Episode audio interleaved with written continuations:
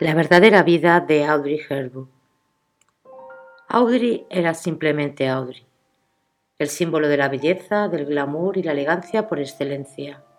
No es más que el paradigma de la sencillez, aquel maniquí que luce y posa lo más difícil de lograr, la naturalidad. La serenidad de su mirada era un reflejo de su personalidad clara y transparente, condenadamente ausente en subterfugios y disfraces, porque Audrey, disfrazada, no dejaba jamás de ser Audrey. ¿Quién no guarda en su recuerdo cinematográfico la famosa escena de desayuno en Tiffany's, donde la protagonista se come un croissant mientras mira y admira los diamantes de un escaparate? Un tierno y humilde dulce compitiendo en calidez y elegancia con el diseño de Givenchy. Capítulo primero. En una ocasión, Audrey Hepburn dijo, si tuviera que escribir una biografía, diría, nací en Bruselas, Bélgica, el 4 de mayo de 1929 y morí seis semanas más tarde.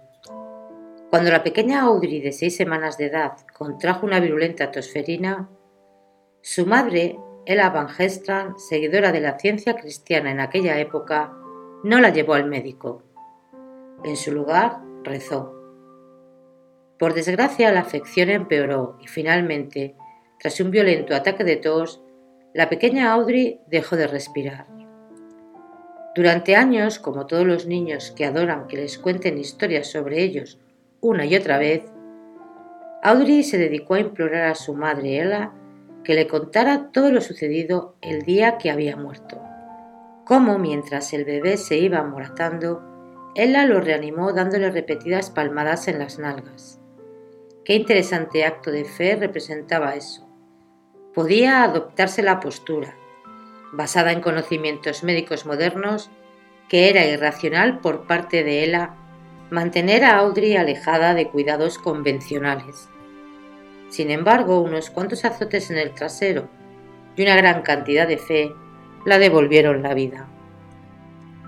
Pero aparte de este incidente, Audrey consideraba que su vida había sido más bien corriente y por tanto nada digna de que se escribiera gran cosa sobre ella. Su educación victoriana dictaba que uno jamás puede llamar la atención sobre sí mismo. Tú como probablemente le habría reprendido su madre, no eres interesante. Por lo tanto, trabajó duro, fue una buena madre y siguió adelante con todo ello. Cada pocos años alguien, en la mayoría de los casos, Irvan Lazar, aparecía con una oferta cada vez más atractiva para pedirle que escribiera su autobiografía en la cual, decía, podía hablar de nada y de todo lo que quisiera a la vez. Audrey contaba que sus hermanos comían galletas para perro cuando no había otra cosa para comer, que otros comían bulbos de tulipán y que el pan era verde porque la única harina disponible estaba hecha de guisantes. En ocasiones se pasaba todo el día en la cama leyendo para no sentir el hambre. Recordaba vívidamente el miedo que sintió de niña cuando las tropas alemanas invadieron la ciudad de Argen, en los Países Bajos, donde ella pasó la mayor parte de la guerra. Llegó incluso el momento que había tan poca comida en la ciudad que se trasladaron a la casa de su abuelo en los suburbios. Su abuelo había sido alcalde de Argen. Aunque en esa época tal cosa habría sido más una desventaja que una ventaja, les pareció que sería un lugar mucho más seguro cuando dieron comienzo los bombardeos. Eso también los acercó más a las tierras de labranza.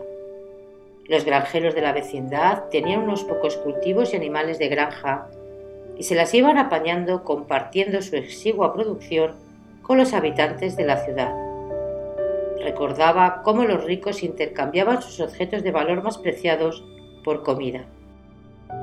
Más tarde, aquellos que habían cobrado de más fueron tachados de especuladores, pero en aquellos tiempos un collar de perlas no alimentaba a nadie.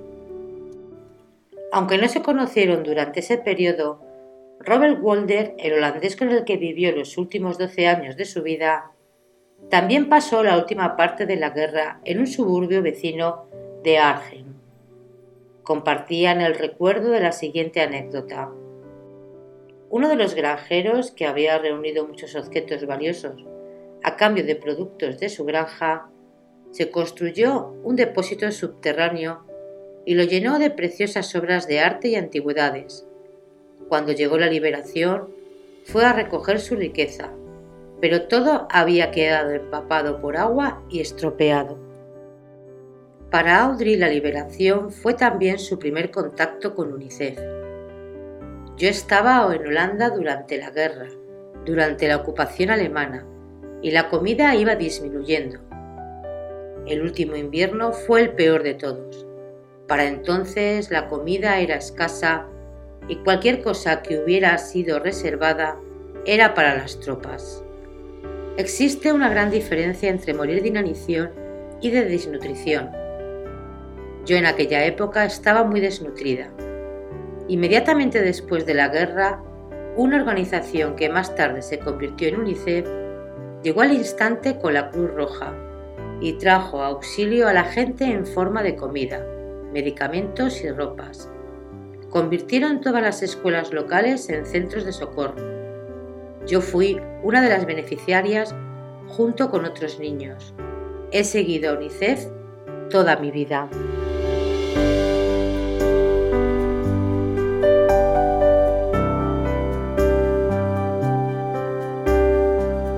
Los Países Bajos experimentaron una de las ocupaciones más largas de todos los países europeos. Fue uno de los primeros países en ser invadido y uno de los últimos en ser liberado.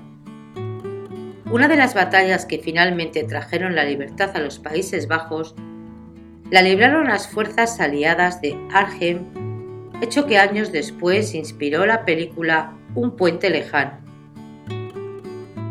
Un tiempo después, durante la filmación de la película Sola en la Oscuridad, Audrey interpretaba el papel de una mujer ciega perseguida por un gáster psicópata.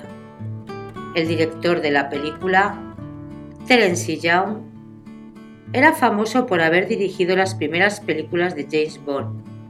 Entonces descubrió que Audrey había estado en Argen durante la guerra.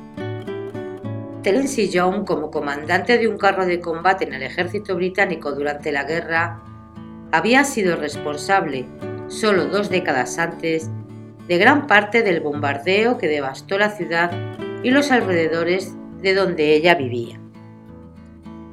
El vínculo entre Audrey y John cristalizó en una amistad de toda la vida, a la vez que dio origen a muchas bromas. Si hubiese apuntado ligeramente a la izquierda, acostumbraba a decir John, no tendría trabajo en este momento. Pero en su foro interno, Audrey prefería mucho más los pocos días de intenso bombardeo que trajeron la libertad al debilitante terror que sentía cada vez que apartaba a un lado aguardando a que las tropas nazis y más tarde la SS desfilaran ante ella, cantando sus canciones de victoria y supremacía. A menudo se hacen las mismas preguntas sobre estos años de guerra. ¿Realmente ayudó a Adrian Hepburn a la resistencia? ¿Es cierto que su padre era un fascista? Audrey contestaría a la primera pregunta con su acostumbrada actitud modesta. Sí, como todos los demás. Hizo todo lo que podía hacer una criatura para ayudar a la resistencia.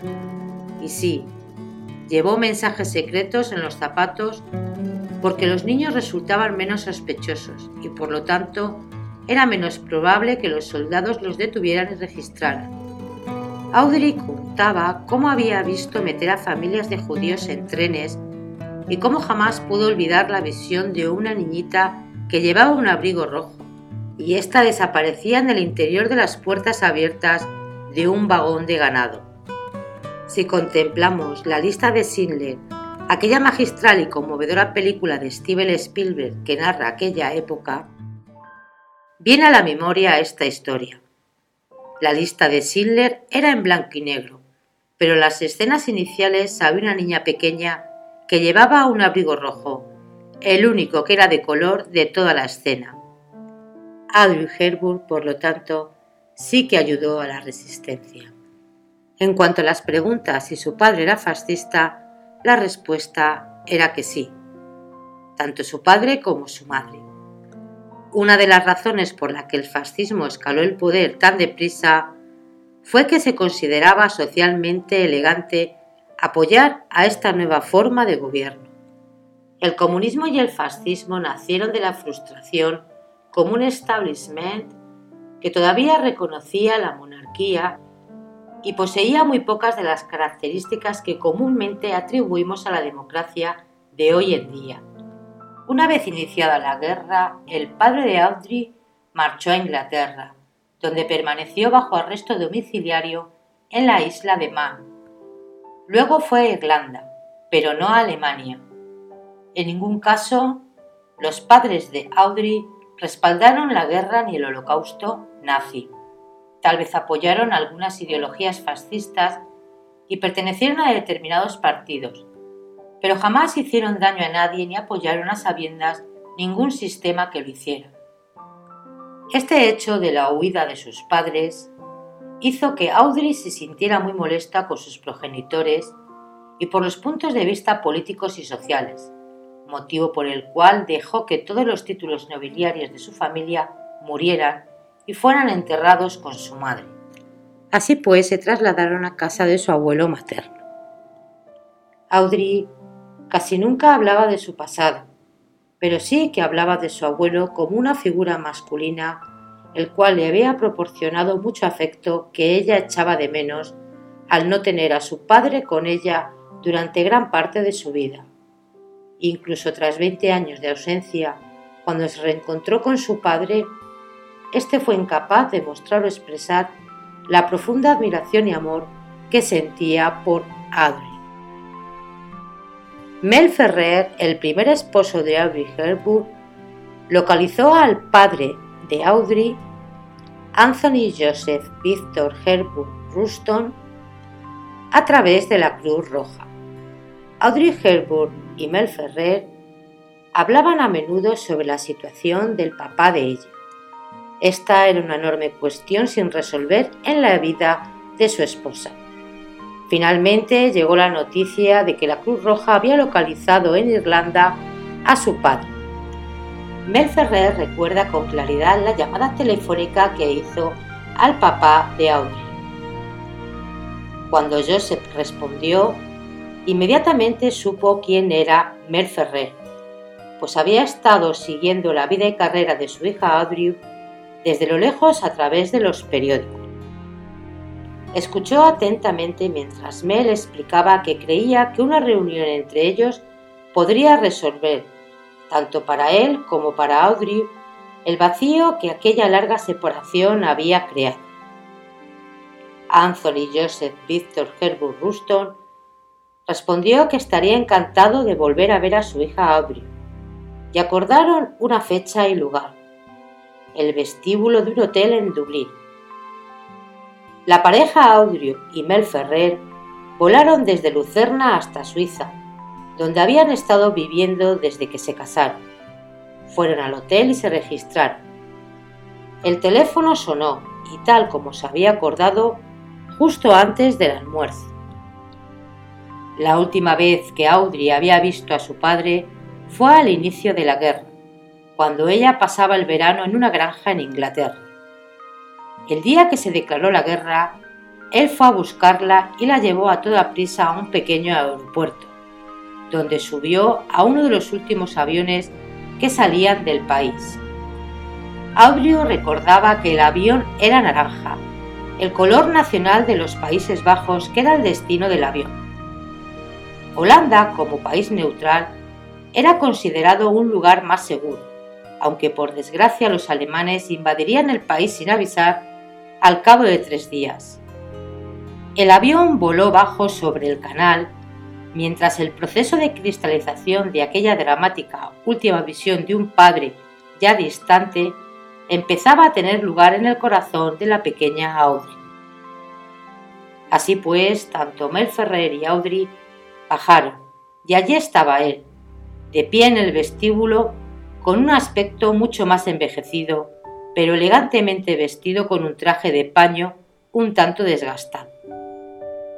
Audrey tardó solo una fracción de segundo en comprender. El hombre estaba paralizado. Era incapaz de dar un paso o alzar un brazo, y mucho menos de abrazarla. No se debía a una emoción excesiva. Se hallaba totalmente desconectado, como lo había estado la mayor parte de su vida. El hombre que ella había añorado durante toda su infancia era en realidad un inválido emocional. Entonces Audrio lo hizo, se adelantó y lo abrazó, sabiendo perfectamente que eso iba a ser todo. Eligió perdonarlo instintivamente, en un instante. Eligió eliminar las inhibiciones que tenían que ver con sus remordimientos respecto a ella. No hubo lágrimas de alegría en el reencuentro, sabiendo perfectamente que habrían hecho sentir incómodo tanto a ella como a su padre. El resto del día consistió en las cortesías de rigor. Mel Ferrer utilizó la excusa de visitar algunas tiendas de antigüedades para dejarlos a solas durante un rato. Cuando Mel regresó encontró a Adri ayudándolo en el vestíbulo habían terminado y el papá de ella se había ido. Todo lo que ella dijo fue, ya podemos irnos a casa. No quedaba más que decir ni que hacer. Durante el vuelo de regreso le dio las gracias a Mel, diciendo que ese viaje había solucionado de algún modo la cuestión para ella. Ya no necesitaba volver a ver más a su padre, añadió. Su madre se había pasado la guerra escupiendo veneno sobre él, sobre su desaparición, sobre su falta de respaldo de cualquier tipo. Audrey tenía que verlo por sí mismo, y cuando lo hizo, verdaderamente no encontró nada más allí. Conociendo a Audrey, jamás se desahogó llorando, se lo guardó. Sin darse cuenta, quizás se lo guardó por esos momentos en la pantalla. De todos modos, mantuvo financieramente a su padre hasta que éste murió. Fue su modo de estar un punto por encima de su falta de apoyo durante tantos años. Sus principios eran muy fuertes y ella siempre los siguió. Uno hace lo que debería hacer, sin importar los sentimientos heridos.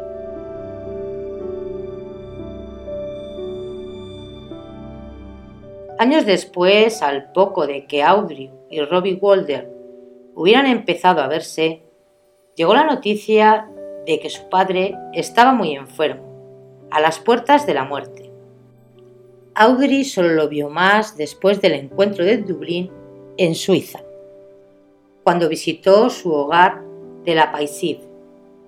Estuvo allí un par de días y seguramente para presentarle a su hijo. Fue por segunda vez a Dublín y esta vez con Robbie. Sabía que la salud de su padre se deterioraba rápidamente y pasaron algún tiempo de visita en su habitación. Sin embargo, él seguía sin poder encarar aquellas importantes cuestiones vitales. En su lugar, habló de sus caballos, aunque no tenía ninguno por aquella época.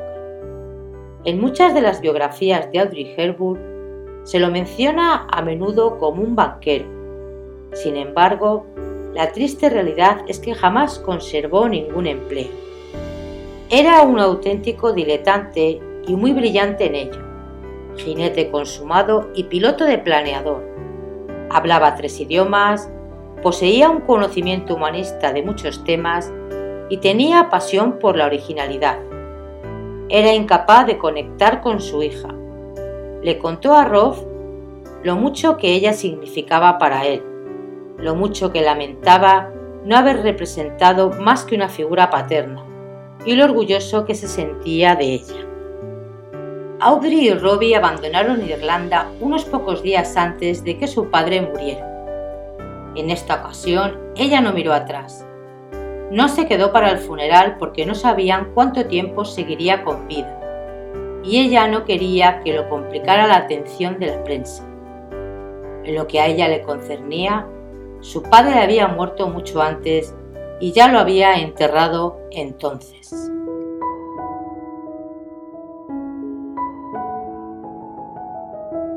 En muchos aspectos los matrimonios de Audrey Hepburn, el primero con Mel Ferrer y el segundo con Andrea Dotti, fueron una continuación de la misma dinámica. Ambos hombres habían sido marcados afectivamente por madres igualmente poderosas y brillantes, que como resultado del ambiente en el que vivían, su educación y las normas sociales no conectaron con sus hijos a nivel afectivo profundo. El ansia de afecto que la comida no puede paliar es como a menudo describía ella a los niños que conoció durante sus años en UNICEF. Era algo que sabía cómo reconocer. Al fin y al cabo, pertenecía a la misma tribu. Estaban hechos igual. Habiéndolo experimentado por sí misma, tenía un deseo instintivo de compartirlo con sus esposos y ayudar a recomponer ese vínculo perdido. Qué decepcionante debió de haber sido para ella no poder completar a estos hombres. Todos hallamos modos muy diferentes de adaptarnos. Igual que los árboles que crecen a la sombra, nuestros troncos y ramas se contorsionan de distintos modos para alcanzar el sol. La voz de su niña interior, pidiendo ese abrazo, era la integradora que jamás comprendió cómo otros podrían haber procesado aquella ansia de un modo diferente. Sin embargo, su naturaleza profundamente romántica le impidió exigir y pedir esa satisfacción. Quería que llegara libremente, como flores que se nos envían y que no han sido solicitadas. La primera relación con un progenitor, el amor y la confianza que se crea o se consigue crear, es lo que sostiene e influye en nuestro mundo afectivo a lo largo del resto de nuestras vidas. Es la confianza que compartimos o no compartimos. Con nuestros padres, lo que hace posible elegir a quien amamos más tarde en nuestra vida. Si esa primera relación es incompleta, padecemos ese ansia toda nuestra vida y acabamos culpando a otros que no satisfacen cuando, al fin y al cabo, no pueden. Si un padre está ausente, ¿cómo lidiamos entonces con todo ello? Audrey lo comprendía muy bien. ¿Cómo sabemos curar nuestro mundo si antes ocuparnos de nuestros niños, sin darles una oportunidad inicial? No se nos enseña cómo ocuparnos de nuestros sentimientos, cómo reconocer las cuestiones que poseen el potencial para asesinar nuestras auténticas posibilidades, esas de relacionarnos. En consecuencia, todos tenemos que arreglárnosla con aquellas herramientas de que disponemos. Todos aprendemos modos ingeniosos de eludir las cuestiones, de proyectar nuestras penas afectivas sobre otros, a menudo calificándolas como culpa suya. Aún así, hubo muchos años de felicidad en ambos matrimonios. Se habló de veladas románticas, de luz de velas y música suave. A pesar de todo ello, se ha etiquetado a Mel Ferrer equivocadamente como el pigmalión de la vida de Audrey, probablemente porque era un perfeccionista y aunque agraciado con una gran mente y corazón, tenía una personalidad difícil y temperamental. Con todo, su gusto era impecable. Aconsejó perfectamente todo lo referente al material y a los cineastas a Audrey Hepburn. Hubo un profundo amor que sintieron el uno con el otro entre Mel Ferrer y Audrey Hepburn. También el gran dolor que ambos experimentaron cuando sus sueños de amor y felicidad se vinieron abajo. Amor es acción, dijo ella, en los últimos años de su vida. No es simplemente hablar, y nunca lo fue. Nacemos con la capacidad de amar. Sin embargo, tenemos que desarrollar igual que uno haría con cualquier otro músculo fue el efecto acumulativo de las decepciones de estos dos matrimonios, unidos a una recién descubierta esperanza en su relación con Robbie, lo que la motivó a enfrentarse a la ardua tarea de ayudar a los niños menos afortunados del mundo. Si no había sido capaz de curar a los adultos, aquellos que se habían endurecido, a lo mejor todavía había tiempo para los niños. Audrey Hepburn, cuando vivía en Roma y estaba casada con Andrea Dotti, su segundo esposo y padre de Luca, llegaba a casa para los almuerzos familiares en los que todo y nada se discutía con gran humor y alegría. Audrey y Andrea siguieron siendo amigos después de que finalizase su matrimonio. Quizá la decepción no se sintió de un modo tan agudo como el que había pasado con Mel Ferrer, con el que tan solo tuvo un limitado número de contactos a lo largo de los años. La primera vez rompe el sueño y siempre duele más. Audrey deseaba mucho mantener una amistad con Andrea, de modo que ambos pudieran seguir actuando como padres de Luca. Sea como fuere, no se puede culpar a nadie. Solo existe tristeza cuando dos almas no pueden fusionarse. El enmarañado vacío que dejó la ausencia de su padre tuvo una gran parte de responsabilidad en el fracaso de sus dos matrimonios. Todo lo que queda es lo que podemos aprender de ello. Es un poco como el mito de Sísifo, haciendo rodar una roca hasta lo alto de la colina. Los últimos metros no se pueden superar, por muy fuerte que empujes, si no comprendes las leyes que están en juego. Sin embargo, fue precisamente este anhelo, esta sincera necesidad de ser amada, lo que la convirtió en la delicada fantasía que tanto mujeres como hombres amaron y quisieron abrazar. Audrey Hepburn amó a sus esposos completamente. Se aferró a los matrimonios tanto como pudo. Lo que no hizo fue decir lo que pensaba y hacerse oír cuando lo necesitó. No erigió límites saludables. Estaba agotada por una madre autoritaria. Deseó un mundo donde el afecto y el amor se dieran libremente pero había elegido a dos hombres que tenían que aprender, aprender a saber sobrellevar sus sentimientos por su cuenta, exactamente igual que los niños por los que más tarde lucharía, aquellos niños que de un modo u otro no se habían beneficiado del simple derecho de su propia infancia. Su mundo afectivo era sencillo. Si amas con todas tus fuerzas y te preocupas por el otro, él o ella harán lo mismo a cambio. Qué decepcionante es cuando nos damos cuenta de que este mundo no es así. En una ocasión, cuando Audrey Hepburn fue a un funeral, a uno de una de sus mejores amigas, su hijo Luca tenía 14 años y ella le pidió que fuera uno de los portadores del féretro. Cuando se marchaban, Audrey intentó hablar sobre los sentimientos, explicar la muerte Lucas se limitó a mirarla, la abrazó y le dijo que lo comprendía. Audrey estaba muy afectada porque su amiga había muerto de cáncer, sabiendo que el hombre con el que había pasado la vida la había traicionado. Estaba tan afectada porque temía a una vejez, no de arrugas, sino de desencanto. Sin embargo, emergió de su propia vida como una persona fuerte, tenaz y segura de lo que quería. Era, como a algunos les gustaba describirla, una mano de acero en un guante de terciopelo.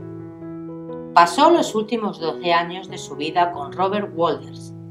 Tenían mucho en común, y aunque su relación no careció de pequeñas tensiones y desacuerdos, lo que habían compartido a lo largo de los años con UNICEF probablemente había sido suficiente para que siguieran adelante hasta el final de sus vidas. Irving Lazar animaba a Andrew Hepburn a simplemente contar su historia del mismo modo que lo había hecho en una entrevista de televisión. Pero ella era una lectora ávida, con demasiado respeto a la buena literatura como para permitirse lo que consideraba que podría ser una colección de estampas aparentemente sin sentido. Cada vez que se hablaba durante el almuerzo sobre sus últimas ofertas, Audrey por lo general llegaba a la conclusión de que cuando todos se dieran cuenta de lo simple que había sido su vida, los editores insistirían en que les diera algo sobre alguien, para darles más sabor al relato. Así que nunca lo hizo. Quería que se respetase su intimidad. Tan pronto como pudo, se alejó de las candilejas de Hollywood para marcharse a Suiza, donde podía disfrutar de una vida sencilla y ser tratada como todos los demás. Suiza es también un país neutral que no ha estado en guerra desde hace más de 600 años, y eso significaba muchísimo para ella. Se habría quedado anonadada si hubiera sabido que en los bienes congelados de los judíos de la época de la guerra, algunas compañías suizas habían fabricado a sí productos especiales de acero para el Tercer Reich o que el gobierno suizo había expulsado a miles de judíos del país, sabiendo perfectamente lo que sucedería cuando regresaran a sus países de origen. Tremendo precio que pagar por la neutralidad, si es que puedes llamarla así, parece demostrado que la auténtica neutralidad no existe realmente. Y hasta aquí el primer capítulo de La Dulce Ambriger, la mujer delicada, fuerte y generosa que una vez lució en el inmenso Hollywood. Si quieres conocer cómo continúa la fascinante vida de esta maravillosa mujer, recuerda suscribirte y darle a la campanilla. Gracias y hasta el siguiente vídeo.